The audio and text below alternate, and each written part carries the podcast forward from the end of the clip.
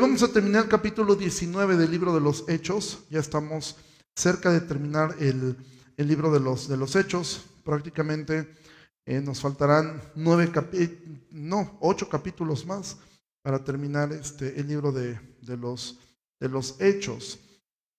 Y vamos a entrar en una sección que honestamente se me complicó mucho el poder, este, el poder mirar esta parte, el poder eh, extraer algo, debido a que no, no, contiene muchos aspectos doctrinales, más bien es la narración de una historia que, que ocurrió.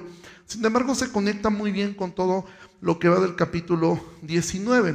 Entonces, ¿qué es lo que hemos estado viendo? Mira, si vas al versículo 21, dice así. Pasadas estas cosas, Pablo se propuso en espíritu ir a Jerusalén después de recorrer Macedonia y Acaya, diciendo, después que haya estado allí, me será necesario ver también a Roma. Enviando a Macedonia a dos de los que le ayudaban, Timoteo y Erasto, él se quedó por algún tiempo en Asia.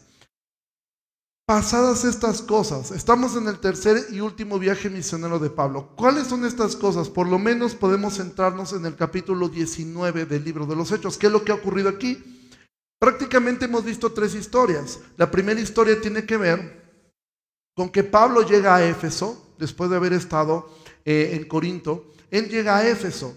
En Corinto recuerda un poquito lo que ocurrió. En Corinto eh, se comienza una obra pero esta obra, tú conoces la carta a los Corintios, esta obra prácticamente se dividió en tres grupos. ¿sí? Por ahí estaba el grupo que se apegaba al fundador, es decir, Apolos, otros que se apegaron a la enseñanza de Pablo y otros más que decían, nosotros nos apegamos a la enseñanza apostólica original, es decir, a Pedro, ¿sí? o a Cefas, como lo describe en el libro de Corintios. Y en Éfeso, ¿qué es lo que ha ocurrido? Lo primero que ocurre es que Apolos estaba predicando en estos lugares, pero hay un grupo de personas que habían sido eh, discípulos de Juan el Bautista. Ahora, cuando la Biblia menciona discípulos, no necesariamente está hablando de creyentes, ¿sí? Pero en este grupo de discípulos es cuando Pablo tiene esta conversación con ellos y les pregunta, ¿recibieron el Espíritu Santo cuando creyeron? Y ellos, ellos le contestan que ni siquiera sabían si había Espíritu Santo. Ellos solamente conocían respecto al bautismo de Juan, era todo lo que ellos conocían. Y en esta parte ellos estaban eh, muy centrados. Entonces lo que encontramos es que estas cosas, lo que dice aquí, lo primero que ocurrió es que Pablo se encuentra con un grupo de personas que pensaban que eran creyentes porque habían entendido ciertas cosas, pero en realidad no lo eran. ¿Sí? Tenían un conocimiento pequeño pero no suficiente porque el Espíritu Santo entra a la vida de un creyente al momento que pone su fe en Cristo. No es cuando una persona eh, ora por ti y que tú puedes em, em, hablar en lenguas o, los que tienes esta creencia. No es eso. Creer el Evangelio, entender el Evangelio, aceptar el Evangelio es poner tu fe en Cristo. Entonces Pablo lo primero que se encuentra es un grupo de personas que pensaba que era creyente, pero que en realidad no lo era.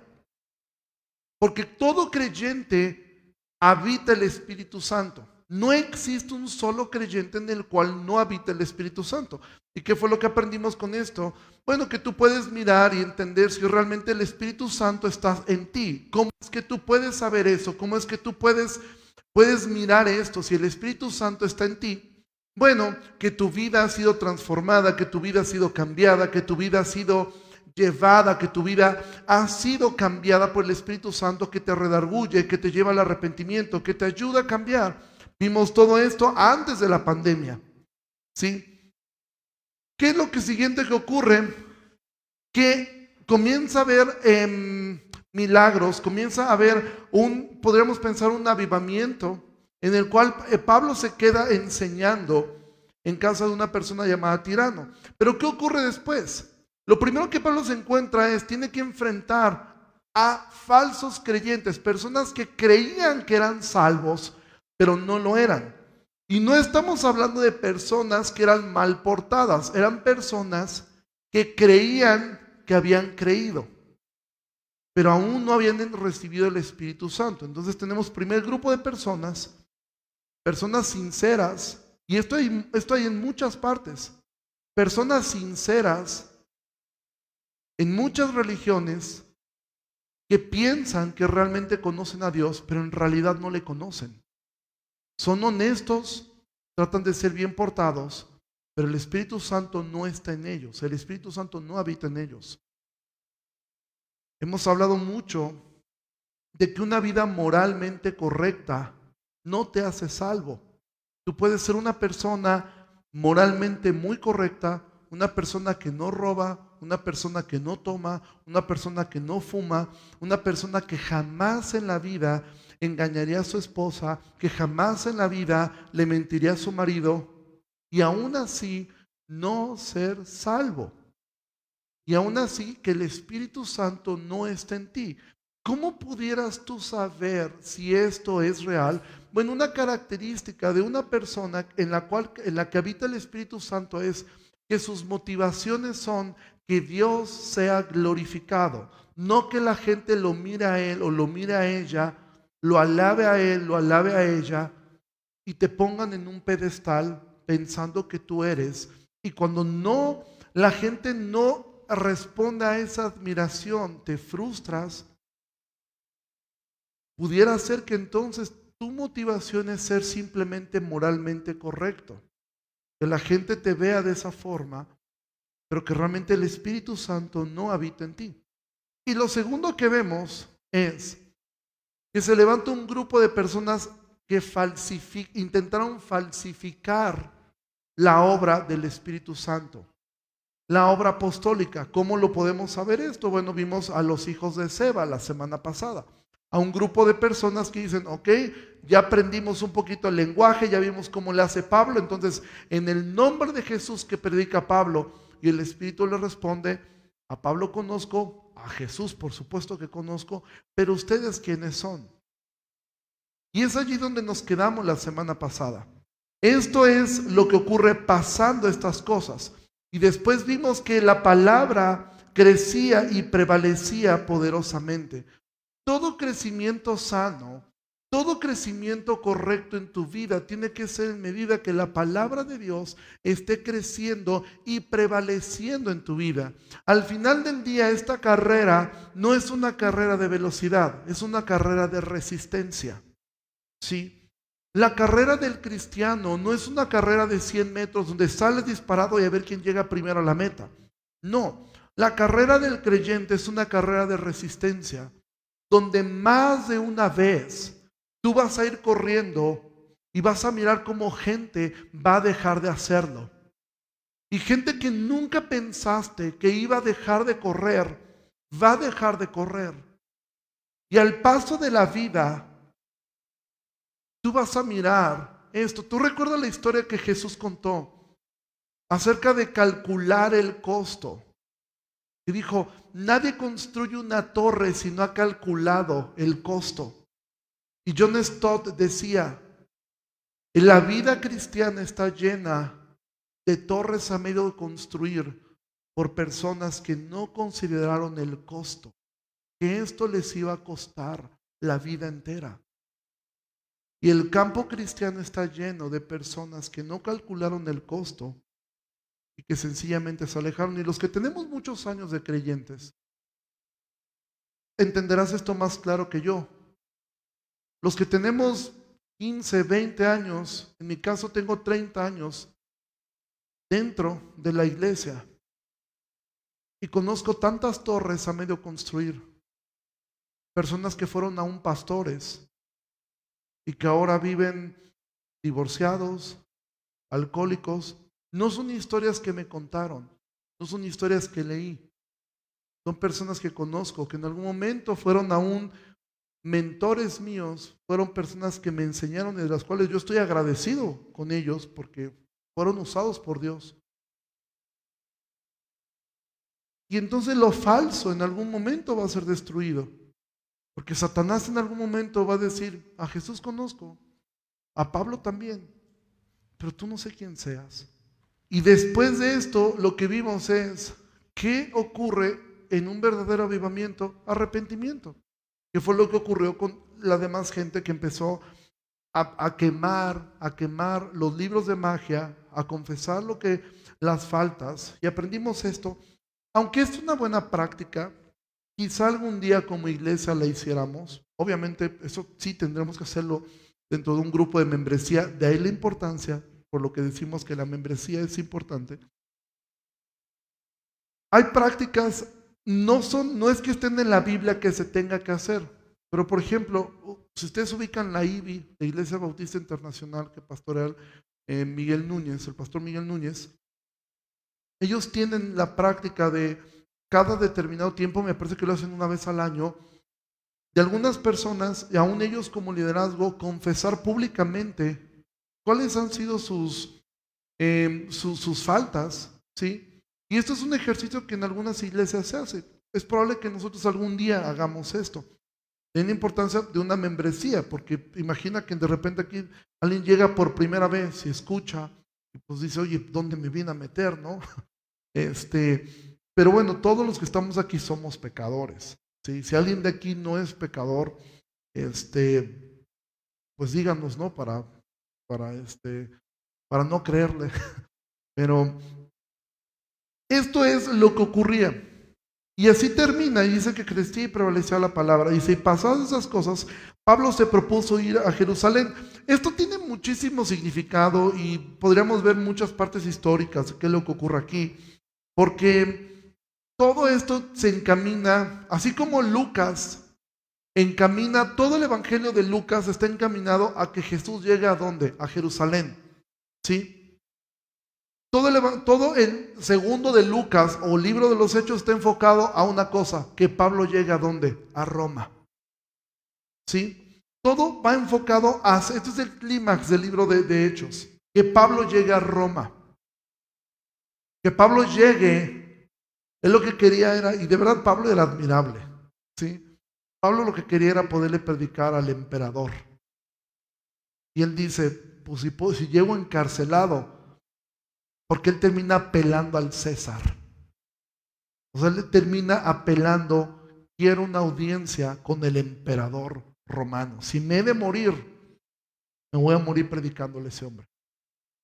O sea, el tipo le tiró a lo más alto que había en su época. Nunca sabemos si lo logró. Yo sé que estoy spoileando el libro de los hechos, y porque nunca sabemos si realmente logró ese propósito. Pero esto era, y entonces, versículo 23 dice, hubo por aquel tiempo un disturbio no pequeño acerca del camino. Me encanta Lucas cómo describe, tú has tenido de repente discusiones, que tú tuviste una discusión con tu esposo, con tu esposa, y tú quieres decirlo de una forma muy poética, tú puedes decir esto. Tuvimos una discusión, un disturbio no pequeño, es decir, nos dimos con la cubeta. Sí, pero para que suene bonito, yo he tenido disturbios no pequeños también. Sí, y, esto lo menciona Lucas también, por ahí en el capítulo 16, con el concilio de Jerusalén, dice que hubo una discusión no pequeña entre los discípulos y los fariseos. Sí, que eran creyentes, un grupo de fariseos creyentes. Dice versículo 24, porque un platero llamado Demetrio, que hacía, hacía de plata templecillos de Diana, daba no poca ganancia a los artífices, a los cuales, reunidos con los obreros del mismo oficio, dijo, varones, saben de este oficio obtenemos nuestra riqueza, pero ven y escuchan que este Pablo, no solamente en Éfeso, sino en casi toda Asia, ha apartado a muchas gentes con persuasión diciendo que no son dioses los que se hacen con las manos. No solamente hay peligro de que este nuestro negocio venga a desacreditarse, sino también el templo de la gran diosa Diana se ha estimado en nada y comienza a ser destruida la majestad de aquella a quien venera toda Asia y el mundo entero. Entonces, ¿qué pasa aquí? El mensaje de Pablo estaba literalmente trastornando Éfeso. Recuerda, Pablo lleva ya mucho tiempo aquí, predicando, predicando, predicando. Llega el punto donde aún gente que no era ni creyente empieza a ser trastornada. Y entonces aquí vemos cuáles son las cosas que la iglesia enfrenta. Primer cosa, falsos creyentes, falsas conversiones. Personas que creen que son creyentes pero no lo son. Segunda cosa, falsificadores, gente que quiere falsificar. Y tercer cosa, una sociedad hostil, que tarde o temprano va a ver que su vida, su negocio peligra. En el tiempo del, del avivamiento que hubo en Escocia, llegó un punto donde fue tan grande el avivamiento que se produjo en Escocia con John Knox, que las cantinas quebraron totalmente. Totalmente quebraron. Se fueron a la ruina estas personas porque la gente se convertía. Mira, ¿sabes cuál es la mejor forma? Yo, no, constantemente hemos hablado de esto. Yo no estoy en contra de, la, de, ser una, de ser una iglesia que tenga una responsabilidad social. No estoy en contra de eso, no estoy en contra que tengamos eh, una postura, y de hecho creo que es clara nuestra postura respecto a todo lo que es la ideología de género. Pero no estoy seguro, y más a la luz de la Biblia, que la mejor forma en que la iglesia deba hacer esta tarea sea manifestándose en las calles no estoy diciendo que esté mal y en algún momento yo mismo he participado cuando hubo una marcha contra el aborto. Yo participé como un ciudadano, no, no como un pastor, no como participé como un ciudadano, sí, haciendo saber mi postura y mi desacuerdo ante el aborto. Esa fue la razón. Pero yo pienso que como iglesia no estamos, como ciudadanos podemos y creo que hasta deberíamos participar en este tipo de cosas. Pero como iglesia no vemos en la Biblia un ejemplo de esto. No vemos en la Biblia ellos, de alguna manera, Pablo diciendo, ¿saben qué? Vamos a comenzar a manifestarnos contra Diana de Éfeso, porque ese es un falso Dios. Y entonces ellos salían con sus pancartas, a decir, frente al templo en Éfeso, frente al templo de Diana, a decir, esto es mentira. No, no lo hicieron. ¿Qué es lo que hicieron? Predicaron el Evangelio. ¿Cómo sería la forma que la iglesia pudiera combatir el narcotráfico? ¿Tomamos las armas y nos vamos contra ellos? No, prediquémosle a los drogadictos, que ellos se conviertan, que abracen el Evangelio. Oremos por los que venden la droga, que se conviertan al Evangelio. Y si eso, esto es impactante. La iglesia en Éfeso llegó a tener tal peso en la sociedad que sin ellos estar buscando pleito con ellos, llegaron a conmocionar a la sociedad. Al grado que aquí lo que estamos viendo es una junta prácticamente sindical. Sí, porque dice que Demetrio, dice, un platero llamado Demetrio dice, a los cuales reunidos con los obreros del mismo oficio, es decir, casi, casi como junta sindical, llamó a todos y les dijo, a ver, chicos, por si no se han dado cuenta, nos están dando en la torre. Este Pablo nos está pegando duro con nuestros templecitos de plata. Y como quizá vio que el discurso no estaba llegando mucho, dijo, miren, finalmente no lo hacemos por, por el dinero, Sino no vaya a ser que, se, que, van a decir de Diana que es adorada en todo el mundo. ¿Sí? Porque eso es la función de la iglesia. La iglesia, ¿cómo es? ¿Cómo va a terminar? ¿Cómo es como la iglesia debería combatir contra el aborto? ¿Cómo es como la iglesia debería combatir contra el racismo? La respuesta es el Evangelio. La respuesta es esa. No es solamente salir y, estar alegando, está bien poder eh, tener una defensa con mansedumbre, como dice Pedro, contra todo aquel que demande razón. Pero no es la función de la iglesia estar marchando o haciendo una labor social. La función de la iglesia es predicar el Evangelio. Y cuando una persona abraza el Evangelio, esa persona en automático va a cambiar su vida. Y si esto comienza a crecer, créeme, en algún momento la sociedad va a comenzar a tener un problema contra la iglesia. En automático. En automático eso va a ocurrir. De hecho, es lo que ha ocurrido. Esa es la razón por la cual en algunos lugares han quemado iglesias enteras. Porque el mensaje que tiene la iglesia es, sea Dios veraz y todo hombre mentiroso. Y entonces, versículo 28, cuando oyeron estas cosas, se llenaron de ira y gritaron diciendo, grande es Diana de los Efesios. Y la ciudad se llenó de confusión y a una se lanzaron al teatro, arrebatando a Gallo y Aristarco, macedonios, compañeros de Pablo. Y entonces, ¿qué ocurre aquí? Vemos que estos hombres cuando les empieza a caer el 20, quizá algunos de ellos decían, oye, como que estamos vendiendo menos, ¿no? Pero a lo mejor ni se habían percatado de qué. Pero este tal Demetrio sí captó. Porque es muy probable, y algunos eruditos piensan, que al momento de, de que Pablo estaba aquí estaban ocurriendo Juegos Olímpicos y había muchísimo turismo en esta época y era cuando más vendían este tipo de, de, cosas. Era cuando más venta había sobre esto. Entonces alguien quizás dijo, oye, como que no hay mucha venta.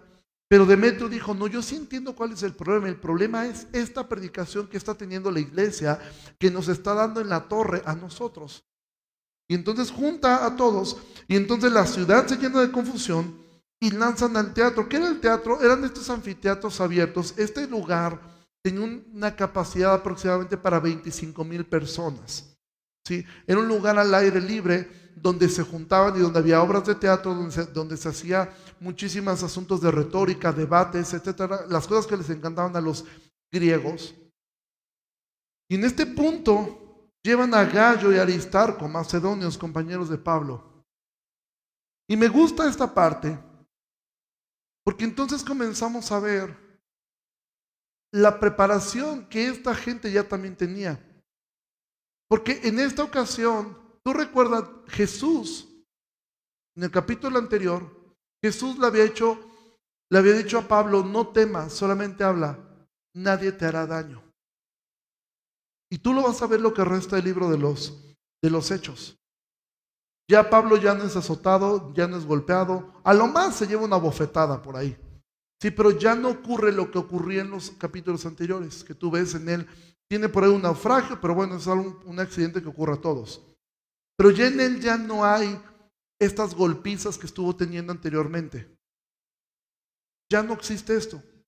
Y hasta este momento llaman a estas dos personas, a Gallo y a Aristarco, los llaman, de Gallo sabemos que era un colaborador cercano, ¿sí? De Pablo. Los llaman a ellos y ellos tienen que comenzar a tener esta, este asunto. ¿Y qué ocurre? Dice versículo 30. Y queriendo Pablo salir al pueblo, los discípulos no le dejaron.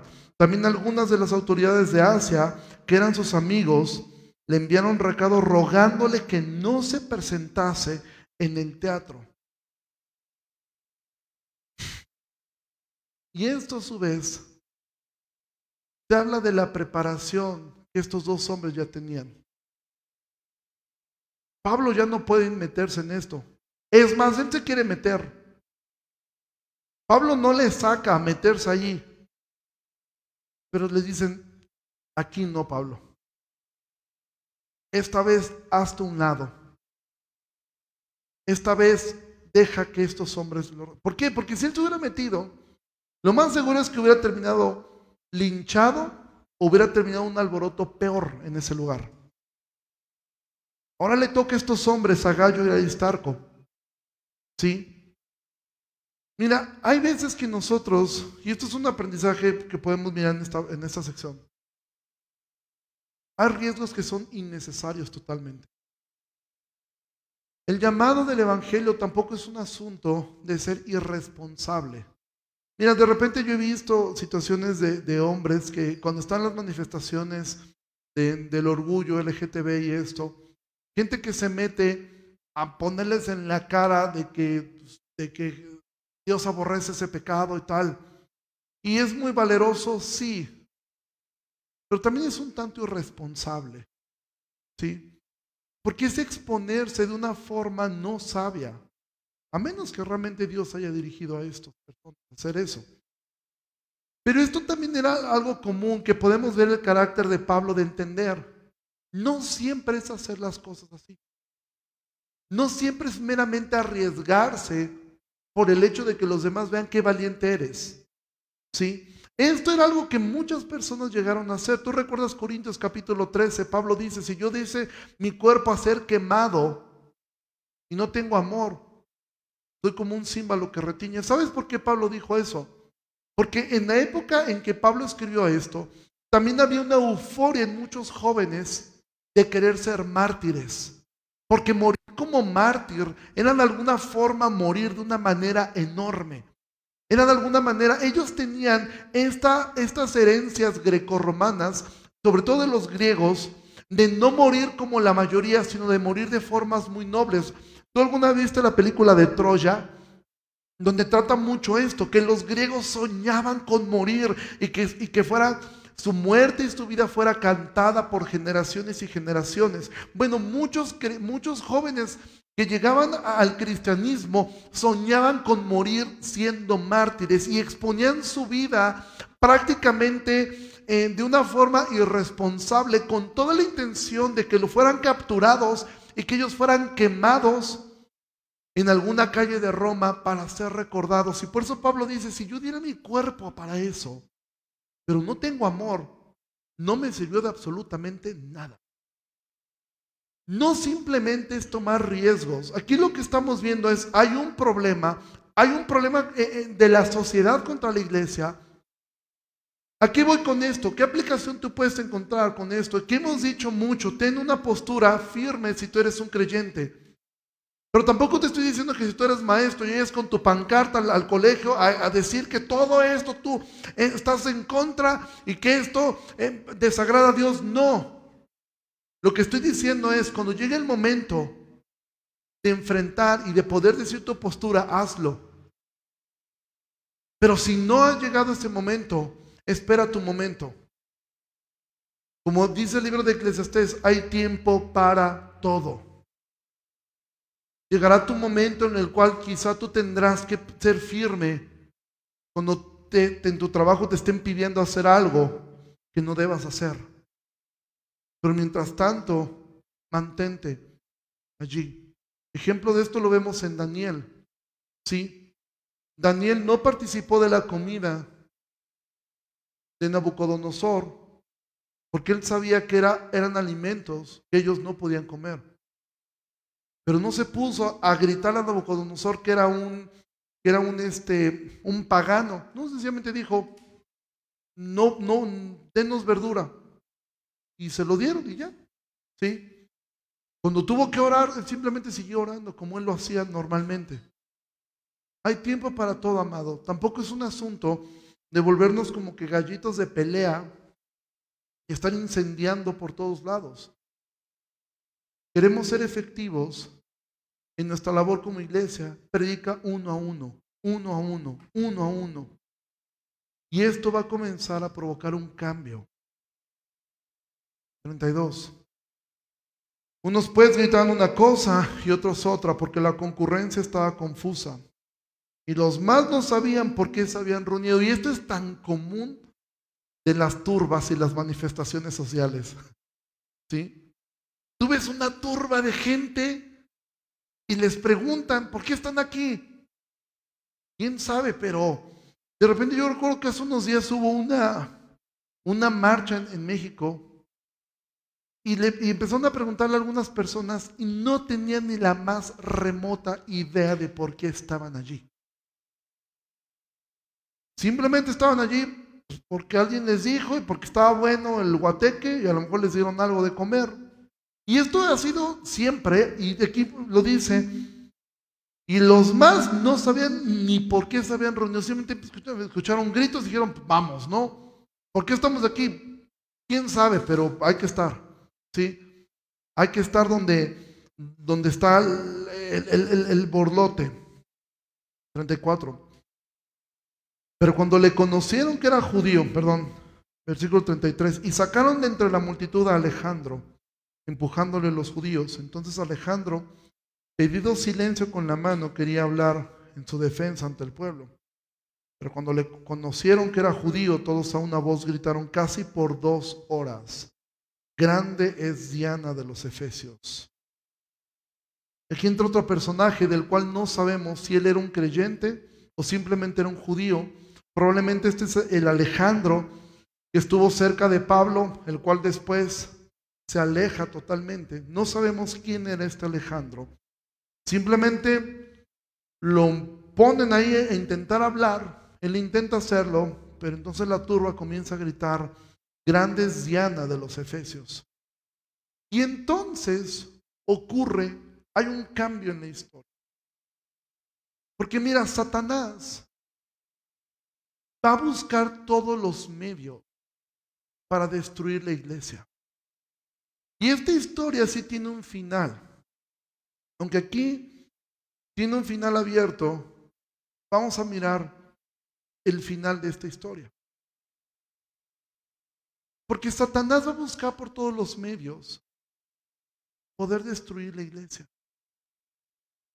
Lo primero es falsas conversiones, falsificar el poder de la iglesia, una sociedad queriendo destruirlo. Pero cuando nada de eso funciona, hay también otra técnica que Satanás ha usado y que últimamente, por lo menos en nuestro tiempo, ha sido quizá de las más efectivas. Y es esta. Versículo 35. Entonces el escribano, ¿quién es el escribano? El escribano, podríamos pensar que este era un tipo de persona como un presidente municipal. Era el encargado de esa área. Tenía, no tenía el puesto de gobernador, pero estas personas eran, imagina esto, de hecho algunos sí lo, sí lo mencionan así, como algunas traducciones lo ponen como alcalde. Este escribano, este alcalde, cuando había apaciguado a la multitud, dijo, varones efesios, ¿y quién es el hombre que no sabe que la ciudad de los efesios es guardiana del templo de la gran diosa Diana y de la imagen venida de Júpiter? Ahora quiero que notes aquí el discurso político y dime si no es este el lenguaje de un político, queriendo ser políticamente correcto, queriendo apaciguar políticamente bien las cosas y dándole atole con el dedo a todos para calmar las cosas. Este es el típico mensaje de un político. ¿Quién es el hombre que no sabe que la ciudad de los Efesios es guardiana del templo de la gran diosa Diana y de la imagen venida de Júpiter? Ellos creían que el templo de Diana había descendido del cielo. Y él les dice, pero bueno, eso lo sabemos todos. O sea, nadie duda de eso. 36. Puesto que esto no puede contradecirse, claro que puede contradecirse. Es necesario que se apacigüen y que nada hagan precipitadamente. Porque han traído a estos hombres sin ser sacrílegos ni blasfemadores de su diosa. Ahora quiero decirte algo. Según Digo, estos, eh, los efesios estaban bajo Roma en este momento, pero para ellos esto en su ley si era un sacrilegio. Que alguien estuviera negando esto, si era un sacrilegio, pero él como buen político dice, bueno, ellos no han hecho nada sacrilego, no, exageremos las cosas. Ni blasfemadores de su diosa. Que si Demetrio y los artífices que están con él tienen pleito contra alguno, audiencias se conceden y procónsules hay. Acúsense los unos a los otros. Es decir, confíen en, las instituciones, ¿sí? Que siempre están para darles respuesta oportuna a sus problemas. Confiemos en las instituciones, seamos institucionales. Y miren, hay un problema, vayan y que la ley responde por ustedes. 39. Y si demandan alguna otra cosa en legítima asamblea, se puede decidir. Y entonces después del discurso político bonito también les dice la parte de, ah, pero si no lo hacen, va a haber un problema. Porque peligro hay de que seamos acusados de sedición por esto de hoy, no habiendo ninguna causa por la cual podamos dar razón de este concurso. Y habiendo dicho esto, despidió a la asamblea. Entonces, este hombre, un buen político, dice a ellos, miren muchachos, yo no veo aquí nada malo, estos hombres no están siendo sacrílegos, aunque en su ley sí lo eran, no están blasfemando, aunque en la ley griega sí lo estaban haciendo, pero si hay algún problema, vayan a las instituciones. Y ahí se arreglan las cosas. Porque él como buen procónsul, él, perdón, él como buen alcalde sabía que Pablo era romano. ¿Y tú te acuerdas qué fue lo que ocurrió la última vez? Que habían golpeado a Pablo y que él dijo, soy ciudadano romano, y que inmediatamente salieron casi casi a pedirle perdón y ponerle un lado. Este hombre dijo, aquí no nos pasa, porque si esto llega a ocurrir y este problema crece, lo que va a ocurrir es que Roma va a venir y nos va a quitar las, pocas libertades que nos quedan. Y es allí donde todos, incluido Demetrio, dijeron, pues mejor le paramos, mejor le bajamos, y aquí, como cuando te pegan en un coche, cada quien se lleva su golpe, ¿no? Y cada quien con lo suyo, y las dos horas de gritar, Diana, ese ardor, dijeron, ah, pues es cierto, va. Si, si Pablito es romano, nos cae Roma y se nos acaba el changarro. O peor, Roma nos empieza a cobrar por, por los templecitos de plata. ¿Y por qué te digo que esto es la última estrategia? Porque ¿sabes qué entendemos e históricamente qué ocurrió esto? La iglesia se funda entonces en Éfeso. Pero esta iglesia en Éfeso comenzó y mira que los pastores que tuvo esta iglesia fueron unos cracks. Apolos, Pablo, Timoteo y el apóstol Juan. Esos fueron los pastores que tuvo esta iglesia. O sea, tuvo lo mejor de lo mejor en su época pastoreando una iglesia que gracias a este discurso de un político nunca sufrió persecución. Y las cosas estuvieron en paz en Éfeso. ¿Sabes qué es lo peor que le puede ocurrir a una iglesia? Este tipo de alianzas. Donde tú no te metes conmigo, yo no me meto contigo. Y no estoy diciendo que estos hombres, Pablo, Apolos, Juan y mucho menos Pablo, se hubieran vendido al sistema. Pero conforme pasó el tiempo, esta iglesia comenzó a ser simplemente una iglesia que terminó siendo una iglesia políticamente correcta. Una iglesia que simplemente hacía las cosas bien y que trabajaba duro. Pero ¿sabes cómo terminó la iglesia en Éfeso? Ve Apocalipsis capítulo 2.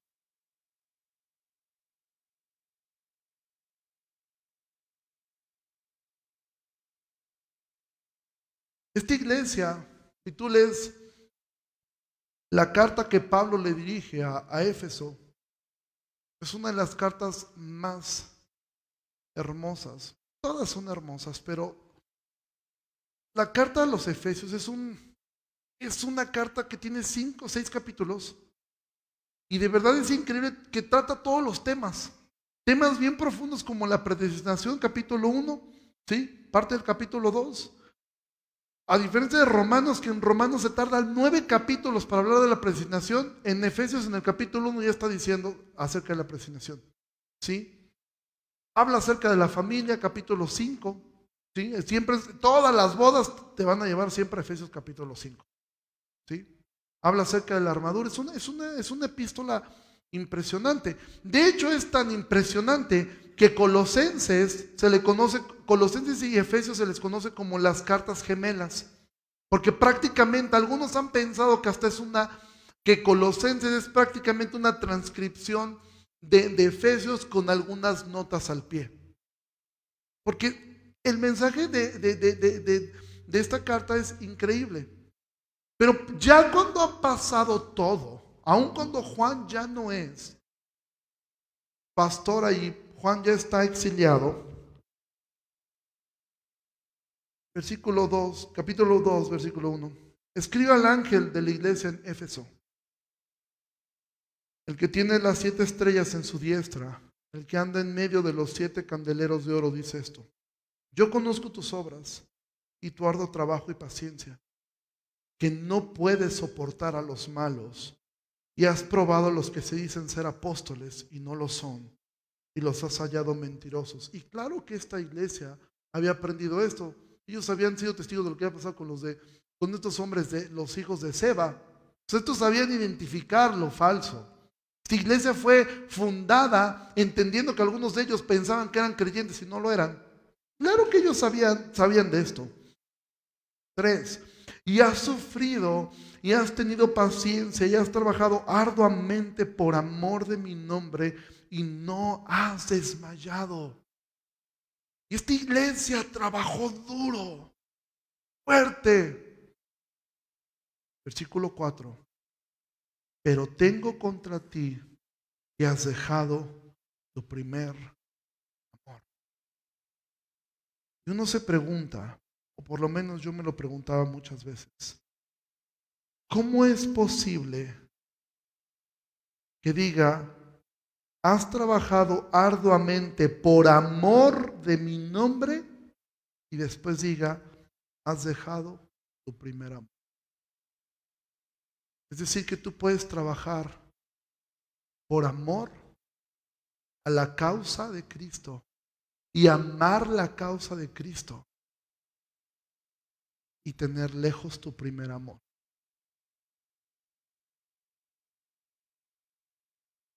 Recuerda, por tanto, de dónde has caído y arrepiéntete. Y haz las primeras obras, pues si no, vendré pronto a ti y quitaré tu candelero de su lugar si no te hubieses arrepentido. Pero tienes esto, que aborrece las obras de los Nicolaitas, los cuales yo también aborrezco. El que tiene oído, oiga lo que el Espíritu dice a la iglesia. Al que venciere, le daré a comer del árbol de la vida, el cual está en medio del paraíso de... Mira esta iglesia. Todo el capítulo 19 prácticamente nos ha hablado de esto cómo es que esta iglesia se funda.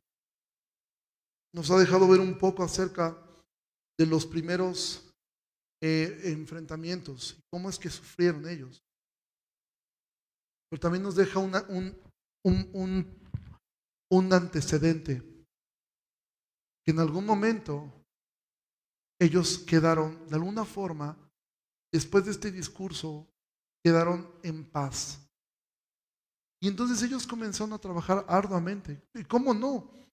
Tuvieron a lo mejor de lo mejor como pastores. Después de Pablo, Timoteo. Mira, e, e, esta iglesia de Éfeso es mencionada aquí. Hay una carta, la carta a los Efesios. Cuando tú lees primera y segunda de Timoteo, es una carta dirigida al pastor de Éfeso. La última carta que Pablo escribió, que nosotros tenemos, lo último que escribió, lo último, él sabía que ya iba a morir. Y la última carta que él escribió fue al, al pastor de la iglesia en Éfeso. Es decir, esta iglesia era una iglesia importante, pero que con el tiempo se olvidaron de su primer amor, aunque trabajaban por amor de su nombre.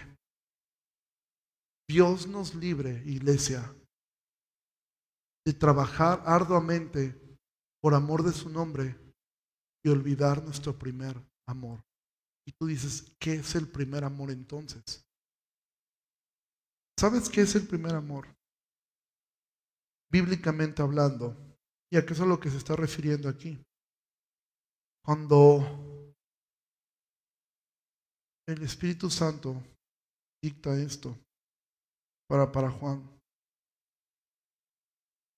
Quiero que, bueno, probablemente te sea difícil poderlo mirar este, en, la, la, pantalla. Tengo aquí un problema con esto. Bueno, en buen momento se me trabó esto, pero... En algunas traducciones de la Biblia, tú vas a encontrar esto de una manera más sencilla de leer. ¿sí? Y te puedes decir, te puede hacer de una manera más, eh, más sencilla de, poder, de poderlo, de poderlo eh, eh, comprender. ¿no? Déjame encontrar.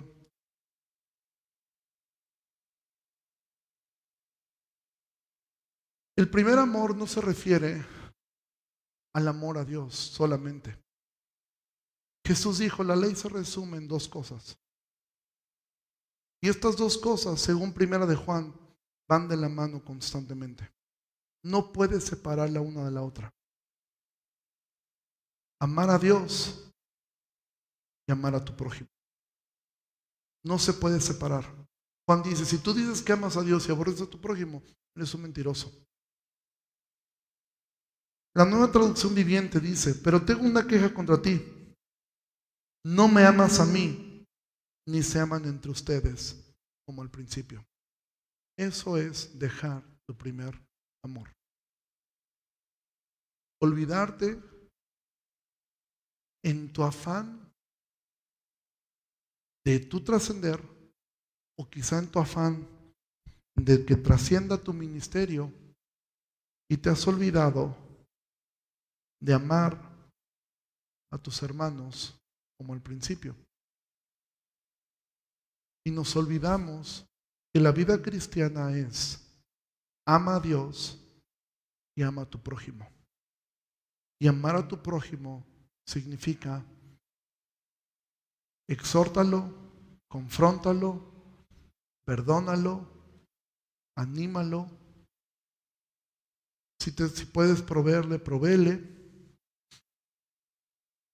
Trátalo como te gustaría ser tratado. Y como iglesia muchas veces, y yo lo digo comenzando por mí, en este celo por Dios, en este celo de, querer, de trabajar arduamente, de no soportar las falsas doctrinas, de de poder mostrar que, los falsos apóstoles, de sufrir, de tener paciencia y de trabajar arduamente por amor a su nombre, y se nos olvida el que tenemos a un lado, y se nos olvida el que tengo enfrente, y se me olvida el que tengo atrás. La iglesia de Éfeso es probable, según algunos comentaristas de los que estuve leyendo, es probable que les afectara tanto el quedar bajo el cobijo del gobierno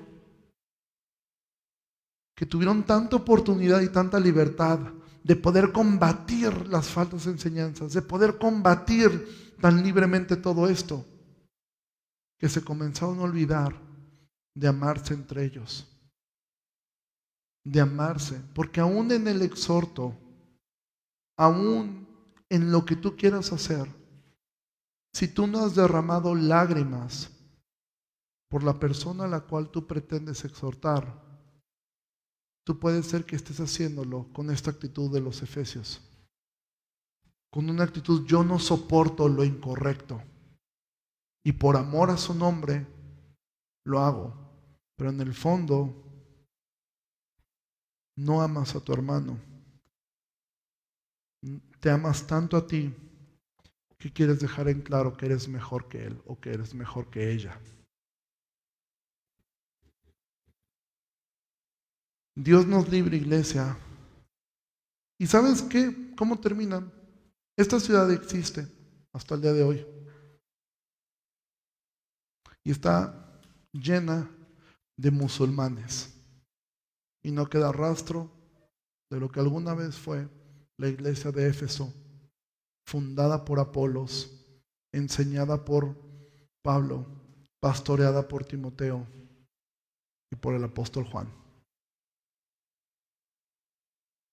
Amados, que el Señor nos ayude a que nuestro arduo trabajo y nuestro celo por Dios no nos nuble el amor a nuestros hermanos y el seguirnos considerando unos a otros como lo que somos pecadores salvados por gracia. Ponte de pie, vamos a terminar. Señor, agradecemos mucho por tu palabra.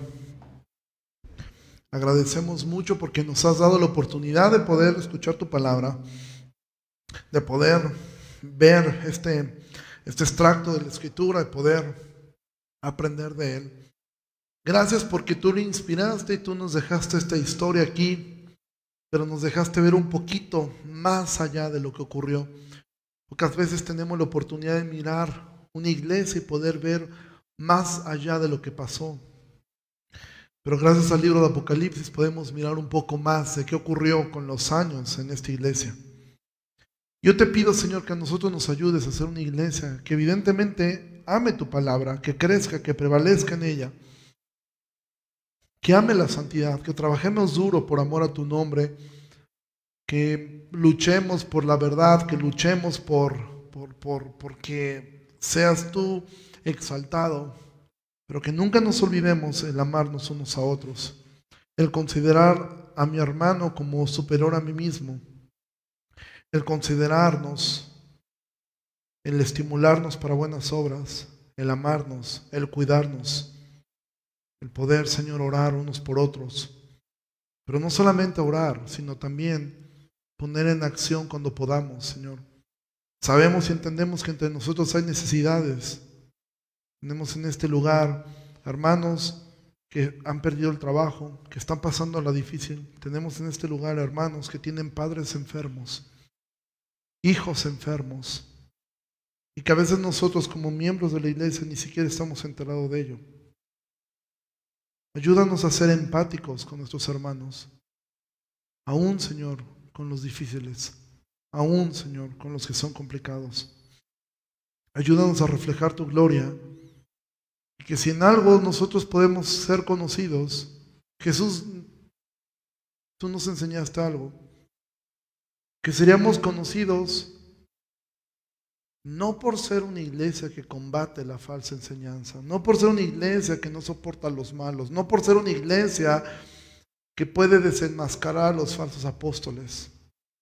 Dijiste que lo que haría que nos reconocieran que somos tus discípulos es que nos amamos los unos a los otros, que no murmuramos, que podemos decirnos las cosas, que podemos hablar con gracia, aún Señor cuando corregimos a otro, hacerlo con humildad, considerando que nosotros mismos podríamos estar allí. Que los que son más espirituales lo demuestren de esa forma, lo demostremos de esa forma.